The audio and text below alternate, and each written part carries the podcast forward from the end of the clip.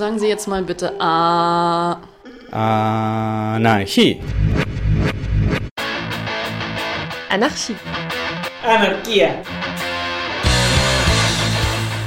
Ob geschichtlich oder brandaktuell, Mit Berichten und Interviews, mit Beiträgen und Collagen. beleuchtet das anarchistische Radio Berlin das Phänomen des Anarchismus. ¡Viva la anarquía! Como Radio Anarquista de Berlín tuvimos la oportunidad de hablar con un defensor de derechos humanos y un comunicador social sobre el levantamiento en Colombia. Ambos compas están vinculados con la radio comunitaria itinerante La Vox Populi. Entre los temas de la entrevista se encuentran un análisis del actual escenario político y las razones detrás del estallido social, la reacción por parte del Estado, el rol de los medios alternativos y muchos más.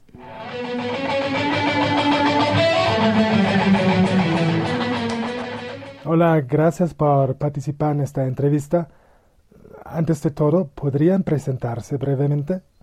Hola, mi nombre es Cristian Mantilla, soy abogado defensor de derechos humanos vinculado a la coalición de movimientos y organizaciones sociales de Colombia y vinculado al proceso colectivo de comunicación, la Vox Populi. Hola, un gusto, yo soy Leo, hago parte del colectivo La Vox Populi, Radio Comunitaria Itinerante. Es un colectivo el cual hace más de cinco años eh, viene trabajando en el acompañamiento a diferentes procesos territoriales, desde la formación, desde la experimentación radiofónica. De alguna otra forma apoyamos haciendo cubrimientos de encuentros, de foros, festivales de barrio, cualquier tipo de espacios donde hayan comunidades que necesitan amplificar sus voces y sus ideas. Para eso hacemos intervenciones e interrupciones también en el espacio público. Nos tomamos las calles con la radio en vivo usando parlantes o sistemas de sonido que nos permitan amplificar de, de esta manera. Desde finales de abril, Colombia está en estado de rebelión. El 28 de abril, en el primer día de un paro nacional, cientos de miles de personas salieron a las calles en Bogotá, Cali, Medellín y otras ciudades para protestar en contra de una reforma tributaria del presidente Iván Duque. ¿Por qué hay ahora protestas de esta magnitud? Eh, bueno, aunque las movilizaciones recientes comienzan el 28 de abril con la convocatoria de un gran paro nacional para rechazar la reforma tributaria que radicó el gobierno nacional al Congreso de la República, hay que decir que la movilización social venía en ascenso tenemos como antecedente inmediato las movilizaciones del 21N, del 21 de noviembre de 2019, en la que también eh, multitudinarias manifestaciones en todo el país, donde una de las principales reivindicaciones era el cese de la violencia sociopolítica, ante el aumento de las masacres, persecución contra líderes sociales, ejecuciones extrajudiciales y el cumplimiento del acuerdo de paz. Estas movilizaciones del 28 empezaron con esta reivindicación concreta de tumbar la reforma tributaria, pero poco a poco fue escalando y tomando otras dimensiones en lo que va de estas jornadas de manifestaciones, de protestas, de levantamiento popular que aún se mantienen en muchas ciudades, donde los principales, digamos, temas sobre la agenda pública tienen que ver con la implementación de los acuerdos de paz, tienen que ver con unas políticas económicas para salir de la crisis por la que atraviesa el país, un rechazo también a la reforma de salud que pretende el gobierno de Iván Duque, que profundiza aún más la privatización de este derecho, reivindicaciones también que están en contra del tratamiento militar a la protesta, la reivindicación por la dignidad de las víctimas, el reconocimiento del Estado de su responsabilidad en los recientes crímenes y esta es una manifestación que viene en ascenso y que pues da muestra de un cambio histórico en las posturas del movimiento social, que hoy se caracteriza también por una gran presencia de la juventud, de jóvenes que no necesariamente están articulados o vinculados a las organizaciones políticas tradicionales o al movimiento sindical, sino que este es un levantamiento popular de diferentes sectores con un rasgo particular y es la presencia en las calles de gran cantidad de jóvenes en las ciudades es una manifestación principalmente urbana, pero que poco a poco vemos como organizaciones de la ruralidad, eh, los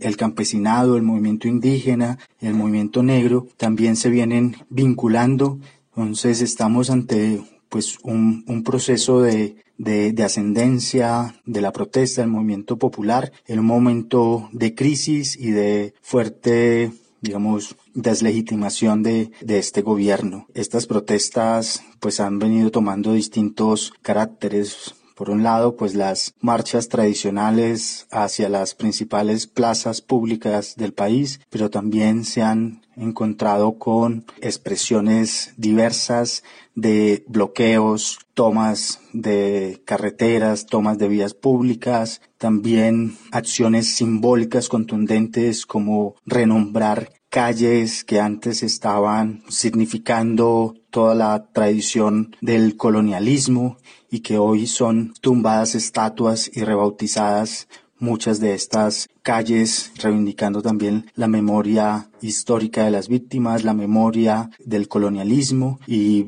vemos cómo todas estas manifestaciones están mostrando, digamos, una variación en lo que era tradicionalmente una acción de paro esto quizás tiene otras características y no necesariamente de un paro de la producción, también teniendo en cuenta que es muy poco el movimiento obrero sindicalizado, son bastantes los jóvenes que desempleados que salen en, en estas manifestaciones, estudiantes, campesinos, indígenas, como decía, son muchas hoy las reivindicaciones que si bien empezaron con una agenda nacional, hoy tienen también agendas sectoriales, reivindicaciones territoriales que pues estamos viendo pues cómo se van también tejiendo otras narrativas y otras reivindicaciones que no necesariamente van a desembocar en un acuerdo con el gobierno, pero sí puede tener implicaciones en el mediano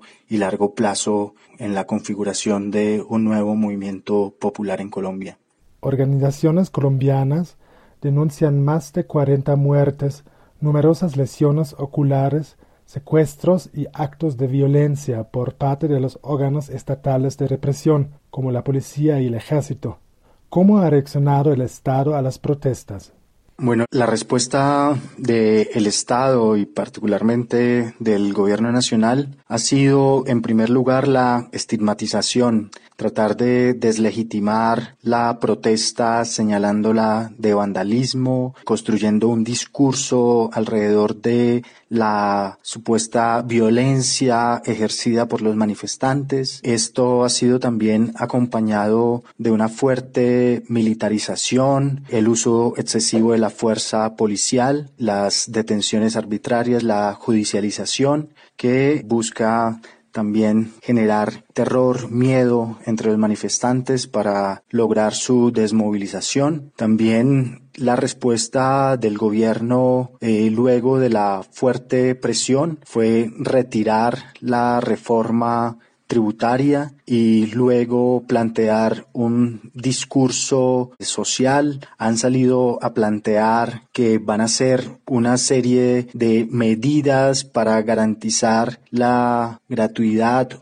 o más bien la matrícula cero para la educación universitaria de los estratos socioeconómicos 1, 2 y 3, propuesta que busca desestimular la movilización, pero que esconde realmente los efectos de esa política que aún no se sabe si realmente responde a una gratuidad. Lo que hemos conocido es que buscan simplemente trasladar la responsabilidad a las universidades, generando un mayor endeudamiento, pero no realmente haciendo un cambio estructural en la política de educación superior que permita realmente el acceso a la educación gratuita. De otra parte, ha apoyado y también ha omitido su acción como garante de los derechos humanos, facilitando la acción de civiles armados que han atacado a los manifestantes, una figura que pudiera llamarse como de neoparamilitarismo, que respalda realmente la acción criminal de sectores fascistas de la sociedad colombiana que se han venido armando para atacar a la población. El gobierno simplemente omite o, apoya y esto ha generado pues graves consecuencias que podrían también tener efectos a largo plazo un nuevo periodo de, violencia y una vez pues se ha mantenido la movilización y no ha logrado que se desbloqueen las vías ni que se reduzca la acción de las organizaciones, movimientos y, y ciudadanos en todo el país, ha cambiado su discurso de no negociar por un diálogo y una negociación que está dirigida a algunos sectores sociales, políticos, desconociendo a los sujetos que están hoy en las calles. Esto ha generado pues una, unas fuertes tensiones entre las organizaciones sociales, políticas que se encuentran respaldando la movilización porque se ha construido un espacio que se llama el Comité Nacional de Paro que no logra representar al conjunto de la sociedad movilizada. Este Comité Nacional de Paro está conformado principalmente por las centrales sindicales, las centrales obreras, pero lo que hemos visto es que en la movilización no son las centrales obreras las que están en, la primera línea en la movilización. Este espacio de Comité Nacional no recoge la voz de el movimiento feminista, de las organizaciones populares barriales, de los indígenas, cosa que está generando fuertes tensiones, como dije, y que es posible una salida de este tipo por parte del, del gobierno y del Estado, tratar de dividir al movimiento social. Ahora bien, también algunas instituciones del Estado, como las altas cortes, la primera semana del mes de mayo se reunieron con el gobierno nacional y le dieron un respaldo irrestricto al gobierno, lo que genera una gran preocupación porque habría una ruptura en esa supuesta división de poderes que debe existir en una democracia liberal como la que eh, se supone que, que está en nuestro país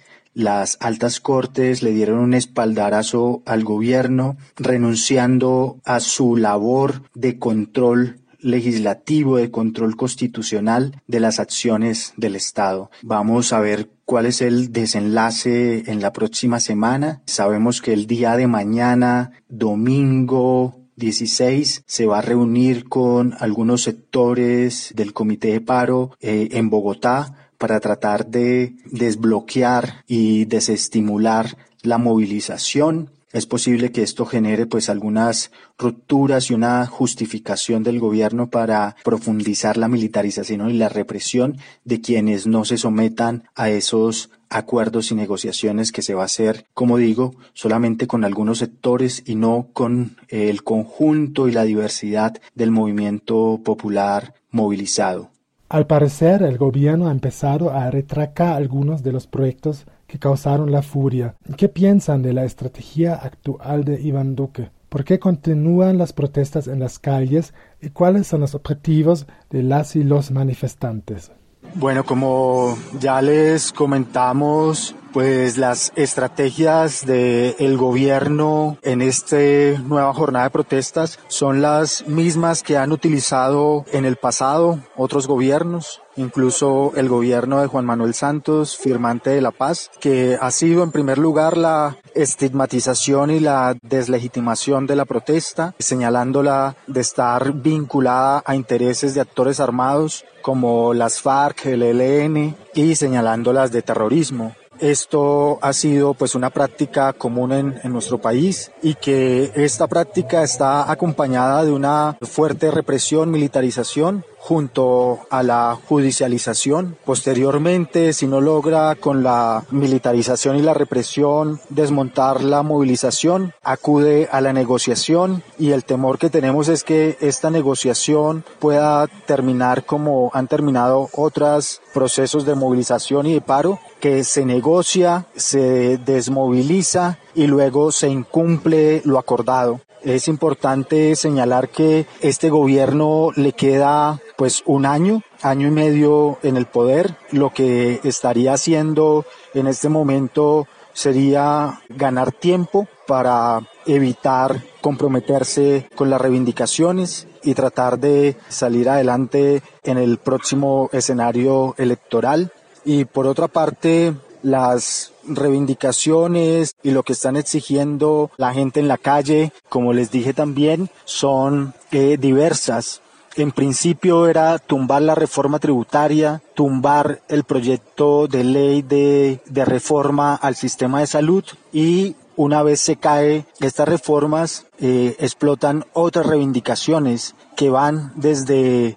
atender la crisis económica por la que atraviesa el país en el marco de la pandemia a través de lo que se viene reivindicando como una renta básica universal para todas las personas trabajadoras. Dos reivindicaciones más locales, sectoriales, que tienen que ver con pliegos y, y negociaciones incumplidas. Y de otra parte, pues se vienen reivindicando y exigiendo una, un desmonte del escuadrón móvil antidisturbios, una responsabilidad política y penal frente a las violaciones a los derechos humanos. Aquí lo que se está reivindicando es la dignidad de las víctimas y garantías de no repetición, que no se quede en la impunidad estos crímenes de Estado. Y hay un sinnúmero de reivindicaciones muy localizadas con proyectos de inversión, para los jóvenes en algunas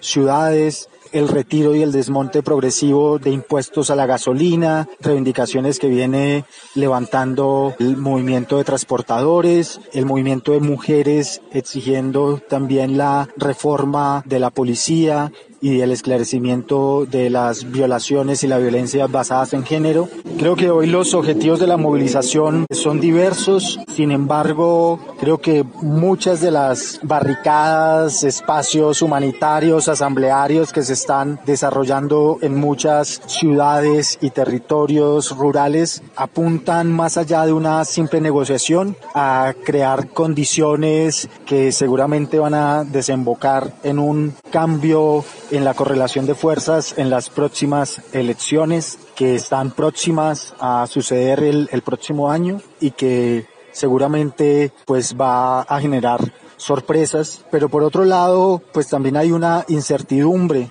en el sentido de que es posible que este gobierno ayude y, permita que se radicalice las posturas, se generen también la violencia y a partir de esa violencia desbordada, pues justificar un proyecto político represivo que los mantenga en el poder a través de su estrategia de miedo, presentándose como los únicos salvadores a través de unas políticas fuertes de mano dura en contra de estas manifestaciones. En 2016, las FARC-EP y el gobierno firmaron un acuerdo de paz. Sin embargo, observadores denuncian que las milicias están sembrando violencia en nombre del gobierno y que hay ejecuciones extrajudiciales de líderes sociales y de exguerrilleros. ¿De qué forma influencia este llamado proceso de paz las protestas? Bueno, el proceso de diálogo, negociación y posterior acuerdo de paz con las FARC, EP y el gobierno nacional abrió sin dudas un nuevo escenario político en el que se dio un viraje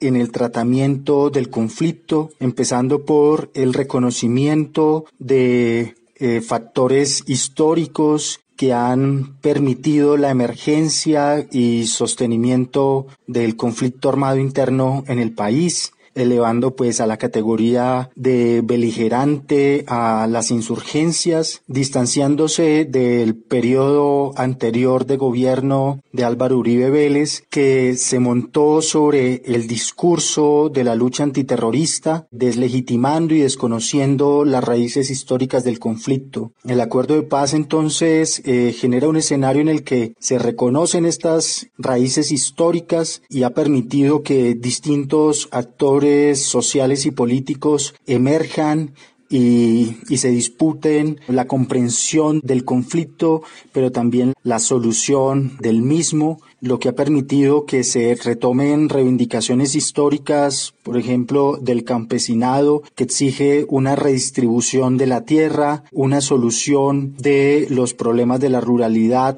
asociados a la producción de coca, marihuana y amapola, principalmente pues de los cultivos de coca que fueron pues abordados dentro del proceso de paz. Se ha abierto también la posibilidad de juzgar y de reconocer los crímenes de todos los actores involucrados en el conflicto, eh, principalmente agentes del Estado e insurgencia de las FARC, lo que ha abierto también la posibilidad de entender que el país ha vivido durante muchísimas décadas un proceso de exterminio de las organizaciones populares, se ha reconocido también el lugar que ocupó la estrategia paramilitar para afectar la consolidación de un movimiento social popular en el país, que no solo estaba dirigido esta acción anti, anti-insurgente, antiterrorista a acabar con las insurgencias armadas, sino acabar con todas las expresiones del pueblo colombiano. Este nuevo escenario que abre el proceso de negociación, pues lleva a que se reivindiquen y se retomen discusiones que en el pasado estaban vetadas, como la participación de terceros, en este caso empresarios en la guerra, también señalar el respeto a la labor de los defensores y defensoras de derechos humanos que se reconoce dentro del acuerdo de paz. Y como dije, un escenario de discusión amplio que retoma las banderas históricas del movimiento de la ruralidad, movimiento campesino, indígena y negro en torno a la lucha por la tierra. Pero por otra parte hay que señalar que el tratamiento que le ha dado el gobierno nacional al acuerdo de paz ha facilitado y ha generado una mayor conflictividad social y política en muchas regiones del país hay que recordar que el gobierno de Iván Duque viene del sector mm, político y de la clase narcoparaterrateniente que se negó a reconocer este acuerdo de paz y que promovieron el no en el referendo por la paz. Y eso ha llevado a que el gobierno no cumpla el acuerdo, que esto genere también una cierta duda, sospecha sobre la efectividad y la eficacia del acuerdo de paz en la medida en que no se ha dado resultados y cumplimiento a los acuerdos alcanzados entre las FARC y, el gobierno y lo que abre entonces un nuevo ciclo de, de movilización y de lucha política. Sin embargo, aunque el, el proceso de paz haya sido golpeado por este gobierno, pues sigue siendo también la reivindicación de muchos sectores que sociales que reconocen en este acuerdo eh, una ruta para la superación del conflicto y en esa medida pues una reivindicación que se escucha en muchas de las movilizaciones es el cumplimiento de lo pactado, aunque la agenda que se deriva del acuerdo de paz no es reconocida como la única agenda de reivindicación del movimiento social y popular, eh, sí es una base importante y que se ha defendido pues desde que se abrieron los procesos de diálogo y negociación en 2013. De la misma manera, el tema del proceso de paz con las FARC abre de nuevo una agenda política para la solución del conflicto de otros actores que no entraron en negociación, como el reconocimiento de el Ejército de Liberación Nacional como una insurgencia armada que requiere un tratamiento político negociado de este conflicto con el ELN y que hoy pues se reivindica y se exige que se avance en un diálogo y negociación también con esta insurgencia, además de avanzar en una solución y superación de el conflicto y de la guerra desatada por el paramilitarismo. Uno de los temas incluidos en el acuerdo de paz tiene que ver con el desmonte del paramilitarismo y esta es hoy quizás también una de las reivindicaciones y de las exigencias que se hacen desde distintos sectores, que es necesario que se reconozca que el Estado colombiano usó el paramilitarismo como una estrategia antiinsurgente y antipopular y que es necesario que se reconozca su responsabilidad y que se avance en el esclarecimiento de su estructuración como, como fuerza paraestatal y que se avance también en el juzgamiento y garantías de no repetición. En los vídeos de las manifestaciones vemos que participa una amplia gama de la población, estudiantes, trabajadores y indígenas, artistas y jubilados. ¿Cómo se organizan las protestas? ¿Cuáles son las formas de protesta? Bueno, tradicionalmente en Colombia la convocatoria a paro desde las centrales obreras, desde el Comité Nacional de Paro, el del Comando de Paro, ha sido pues las movilizaciones desde distintos puntos de la ciudad que desembocan en la plaza pública donde están los poderes del Estado, en el caso de Bogotá, por ejemplo, tradicionalmente las movilizaciones terminan en la Plaza de Bolívar con conciertos, con intervenciones de dirigentes sociales y políticos, pero en estas nuevas circunstancias de pandemia y de la evolución de la acción del movimiento social en Colombia, hemos visto que las movilizaciones han tomado otro carácter. Las movilizaciones se han visto descentralizadas, autoconvocadas, que si bien se juntan alrededor de grandes llamados, no están respondiendo exclusivamente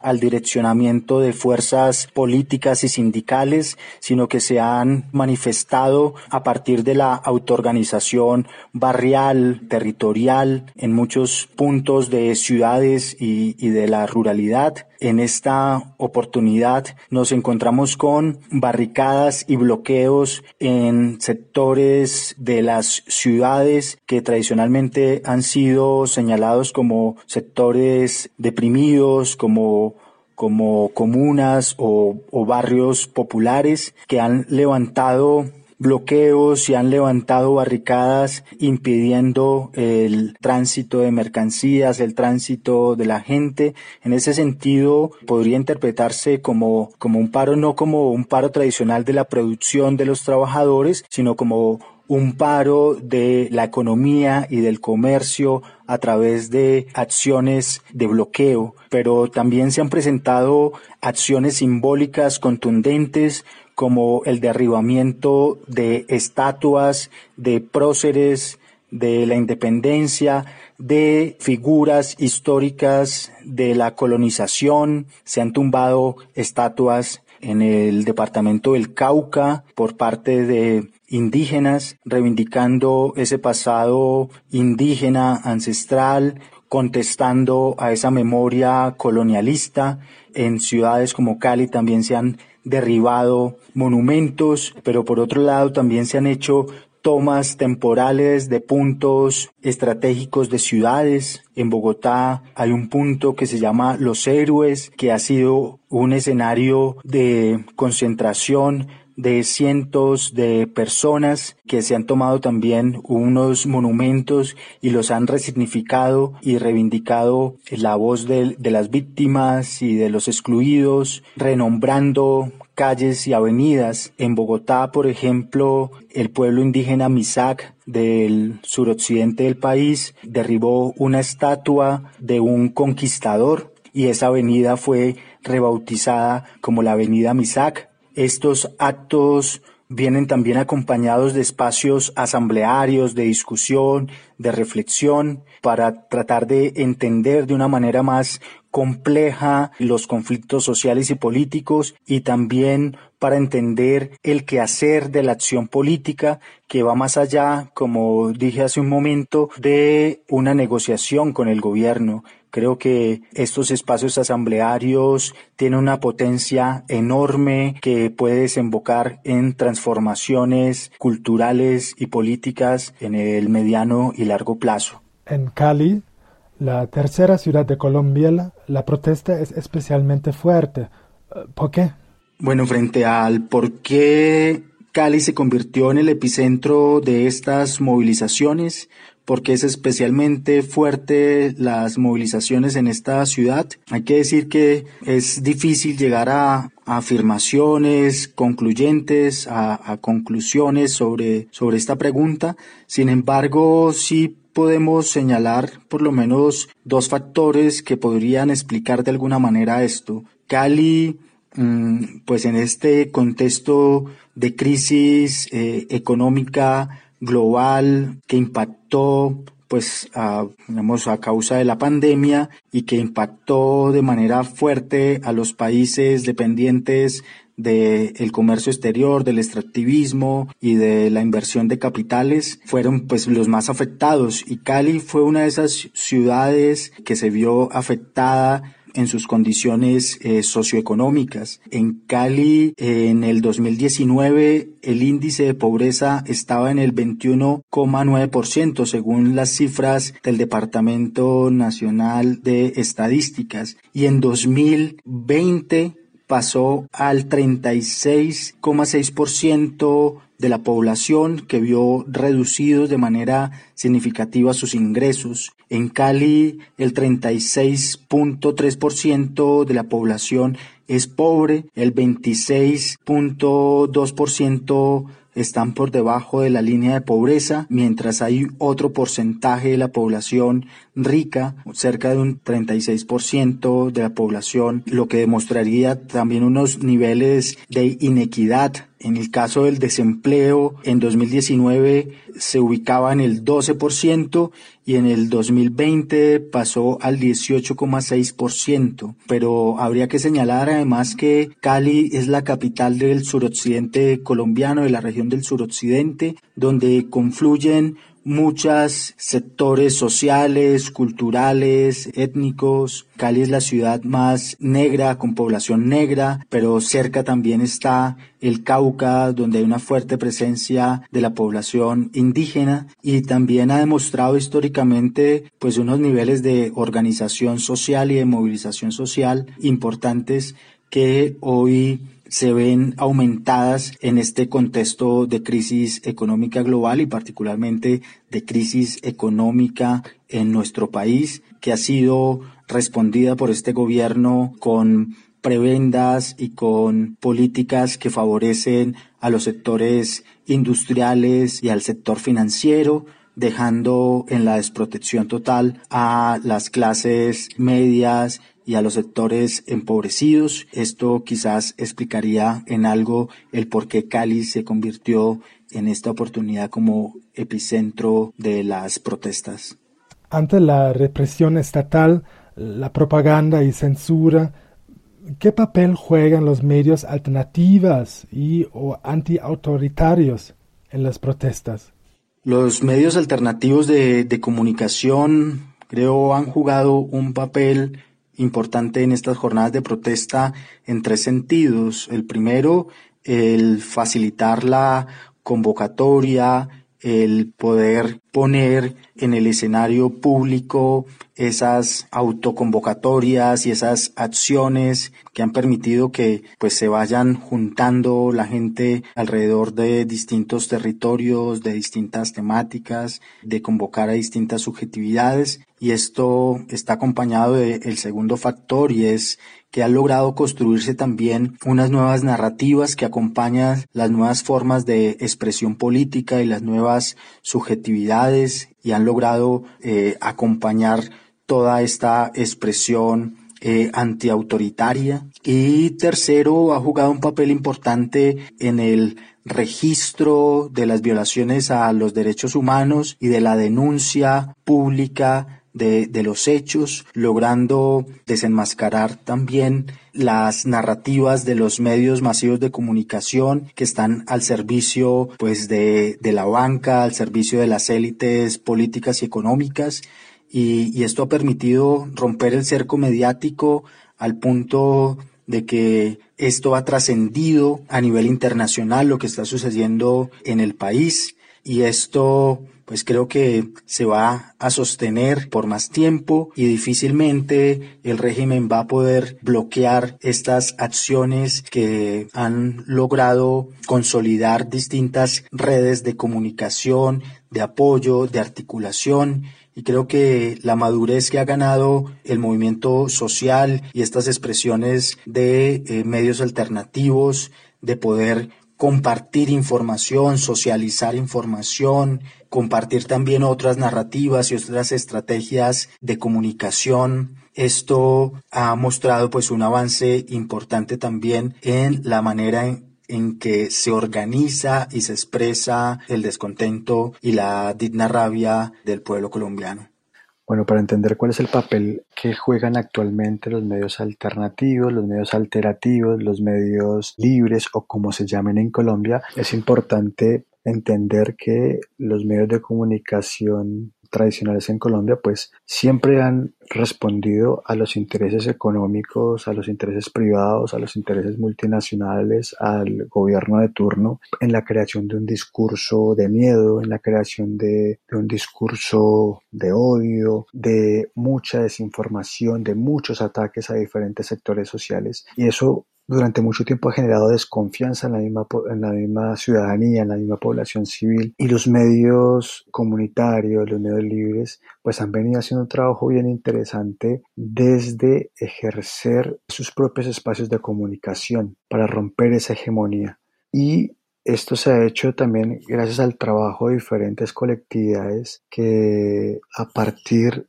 de encuentros, a partir de talleres de formación, a partir de la transmisión de, saberes, pues hemos aprendido a usar herramientas de software libre, no privativas, hemos aprendido a usar herramientas digitales, libres, no privativas, hemos aprendido también a, a trabajar temas de autocuidado y seguridad digital que nos ha permitido pues de alguna u otra manera afianzar este ejercicio de la comunicación popular. Los medios en Colombia definitivamente han mutado. Hoy en día pues podemos escuchar eh, desde otras narrativas lo que pasa en Colombia, ¿no? Actualmente los medios están saliendo a las calles, estos medios libres están saliendo a las calles y están haciendo, están poniendo los medios al servicio de la comunidad, ¿no? Haciendo eh, mesas de radio en la calle, haciendo los cubrimientos, haciendo postales sonoras, haciendo podcasts, transmisiones en vivo, convocatorias también, a las marchas, convocatorias para que las personas hagan pósters eh, para poder divulgar y para poder mover por las redes sociales. Se están haciendo también mucho el trabajo de usar espacios de en la nube donde las personas puedan guardar las evidencias de lo que está pasando en este momento en las calles en Colombia, guardar toda la cantidad de videos que están llegando de violaciones a los derechos humanos. Se han presentado diferentes bloqueos en diferentes zonas de, de Cali puntualmente, en algunas zonas de Bogotá donde el Internet se cae, la gente no se puede comunicar y frente a eso pues se ha hecho todo un trabajo en, en conjunto donde se ha tenido pues apoyo diferentes colectividades para, para hacer esto. Entonces, hay un trabajo bien, bien bonito que, que, se viene haciendo y es pasarle el micrófono al compa, pasar el micrófono a la vecina, que, la, que, el barrio se exprese, que diga lo que está sintiendo, pero pues más allá de eso también se está informando, se está informando lo que no está haciendo los medios de comunicación grandes.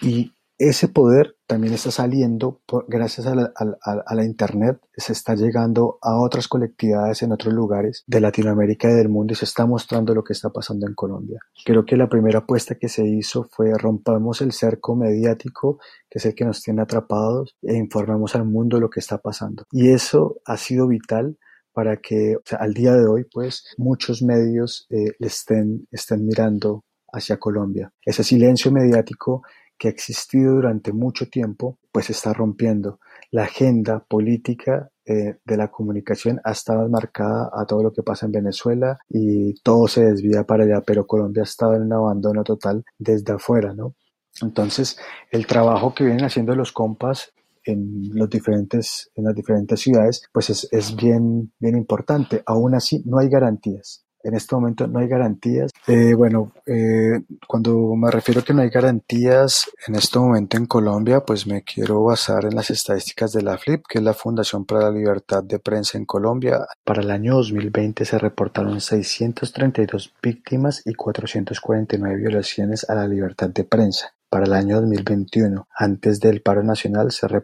reportaron 110 víctimas y 98 casos de violaciones a la, libertad de prensa. Para el día 15 de mayo del 2021, la FLIP reporta que en 15 días de manifestación del paro nacional se han registrado más de 120 agresiones contra la prensa, una escala de violencia que ocurre en medio de un silencio por parte del gobierno y de las autoridades locales que están obligadas a investigar. Este es un llamado también para que se condene, se sancione la violencia contra las personas, compañeros, compañeras que cubren las protestas actualmente en Colombia. Hay amenazas, hay intimidaciones, hay asedio también a equipos de comunicación que la policía ha capturado y se ha denunciado también porque se demoran mucho en, decir cuál es el paradero de estas personas. Entonces, al día de hoy, pues no existen garantías para el cubrimiento periodístico en las manifestaciones. Ya se silencia la prensa, se restringe la información, la pluralidad y las opiniones que son tan esenciales en el fortalecimiento de la democracia para Colombia. Entonces, ¿qué pasa? Que hay muchos periodistas que, o compañeros de la comunicación, o compañeros de la comunicación que, que muchas veces pues no salen vestidos con las insignias de prensa, sino pues salen a cubrir de civil, sin identificación, por el medio obviamente de, de, estas repercusiones, y pues son, son apresados y pues son violentados también por las fuerzas estatales. Nosotros, como medio de comunicación alternativo, hacemos un llamado también a la comunidad internacional, sobre todo a los compañeros y compañeras de otros medios que miren hacia Colombia y que busquen información de las diferentes colectividades y que nos ayuden a divulgar y difundir lo que acá está pasando. Esto va en vía de que han existido diferentes bloqueos de la Internet en sectores en Cali, en sectores en Bogotá y actualmente en Popayán. Se reportaron que están haciendo apagones, están quitando la luz en primera instancia en los sectores donde la policía está reprimiendo. Entonces las personas no pueden usar el Internet. Pero aparte de eso, eh, hay unos bloqueos de la señal de Internet para las mismas redes de telefonía celular eh, que no permiten que las personas puedan enviar en vivo y en directo, no puedan hacer streaming de lo que están reportando. Se han reportado también censuras y bloqueos de las redes sociales como son Facebook, como son Twitter y como son Instagram. Esto es una grave violación a los derechos humanos, es una grave violación a la, libertad eh, de expresión y de comunicación de un pueblo que en este momento está siendo sometido. El llamado entonces es para divulgar todo lo que está pasando acercarse también a estas expresiones de comunicación popular y sacar la información. Necesitamos mucho apoyo de sacar información. No sabemos al día de hoy qué otros mecanismos de censura estén ejerciendo el, poder estatal, eh, pero sabemos que las persecuciones, las amenazas, eh, el hostigamiento a los compañeros y compañeras que están allá afuera es muy grande. Hay mucho peligro. La policía incluso sabiendo que es prensa, ataca directamente. Ya hemos conversado de la reforma tributaria, pero otro tema importante es el sistema de salud en Colombia. ¿Cuál es la relación entre las protestas, la situación pandémica y el proyecto de remodelación del sistema de salud del gobierno?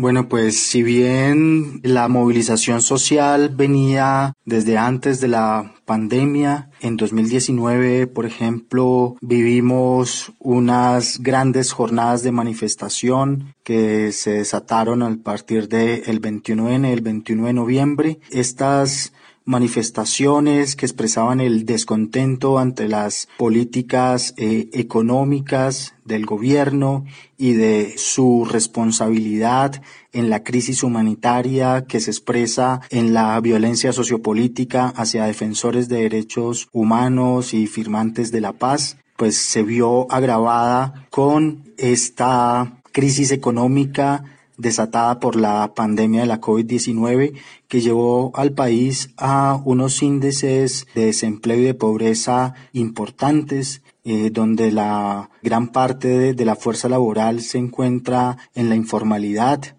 y con las medidas de restricción, las medidas de confinamiento, pues profundizó aún más la crisis de, de estos sectores sociales dependientes de la economía informal. Además, el gobierno nacional para atender a la pandemia ha tomado medidas que han favorecido principalmente al sistema financiero y a las grandes empresas con exenciones de impuestos, con el apoyo para el pago de la nómina, dejando por fuera de estos apoyos y beneficios a gran parte del sector empresarial, industrial, económico, de las eh, pequeñas y medianas empresas que son quienes realmente proporcionan gran parte de los puestos de trabajo. Además, las medidas que favorecen la flexibilización de las importaciones, pues ha afectado también la economía agraria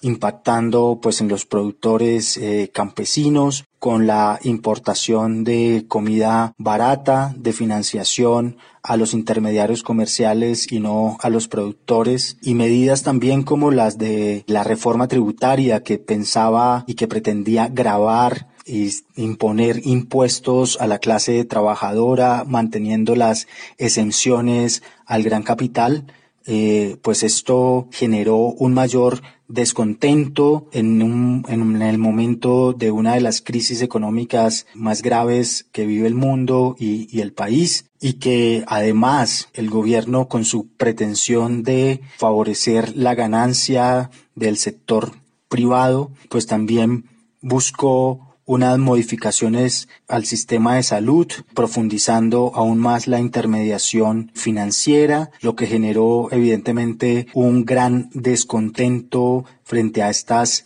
medidas, pese a que estamos en un momento difícil de, de la evolución de la pandemia, un momento difícil de, de salud pública, la gente, sin embargo, salió a las calles porque este gobierno es más peligroso que el virus, es más peligroso que la pandemia y en ese sentido la gente pues tiene más miedo a lo que está haciendo este gobierno que al posible, además frente a este incremento digamos, de la situación de salud pública, eh, se evidenció la fragilidad del sistema de salud que ha estado privatizado desde la década del 90 Recordemos que el actual régimen de salud y seguridad social fue promovido, impuesto por el entonces senador Álvaro Uribe, que fue quien promovió la ley 100 de reforma al sistema de salud, que hoy lo tiene al borde del colapso por la desfinanciación, por la entrega de los recursos públicos para el lucro privado que ha llevado también a una precarización de la labor de los profesionales de salud que también se han manifestado en oposición a las pretensiones del gobierno de profundizar la privatización del sistema. Muchas gracias a los dos. Quizás para finalizar, ¿hay algo que quisieran añadir o comentar bueno, para finalizar quisiera señalar que la actual crisis social, política, económica que vive el país y que ha generado este nuevo estallido social puede representar un cambio en la correlación de fuerzas de los sectores populares frente a un un sector de clase narco paramilitar, terrateniente, que se ha sostenido en el poder a través de, de la fuerza y que hoy se ve fuertemente cuestionado, deslegitimado y donde hay pues un movimiento social en ascenso, que si bien aún no se sabe cuál es el desenlace, sí es posible que este escenario pueda degenerar un nuevo ciclo de violencia en nuestro país, pero también puede derivar en un nuevo auge del movimiento popular que puede, digamos, cambiar el escenario político en el próximo año y que seguramente pues va a tener repercusiones en el mediano y largo plazo. Y bueno, finalmente también agradecer la oportunidad de compartir con, con ustedes algunas de estas reflexiones, eh, datos sobre lo que está sucediendo en el país y bueno, también hacer un llamado al acompañamiento y la solidaridad internacional frente a lo que está sucediendo en Colombia y que ha costado la vida y la libertad de muchos y muchas y que requieren que seamos solidarios y que emprendamos acciones para que la vida de los compañeros y compañeras caídos en estas jornadas de protestas no sea en vano. Bueno, agradecer nuevamente a todos los que escuchan y bueno, mucha fuerza compañeros, compañeras.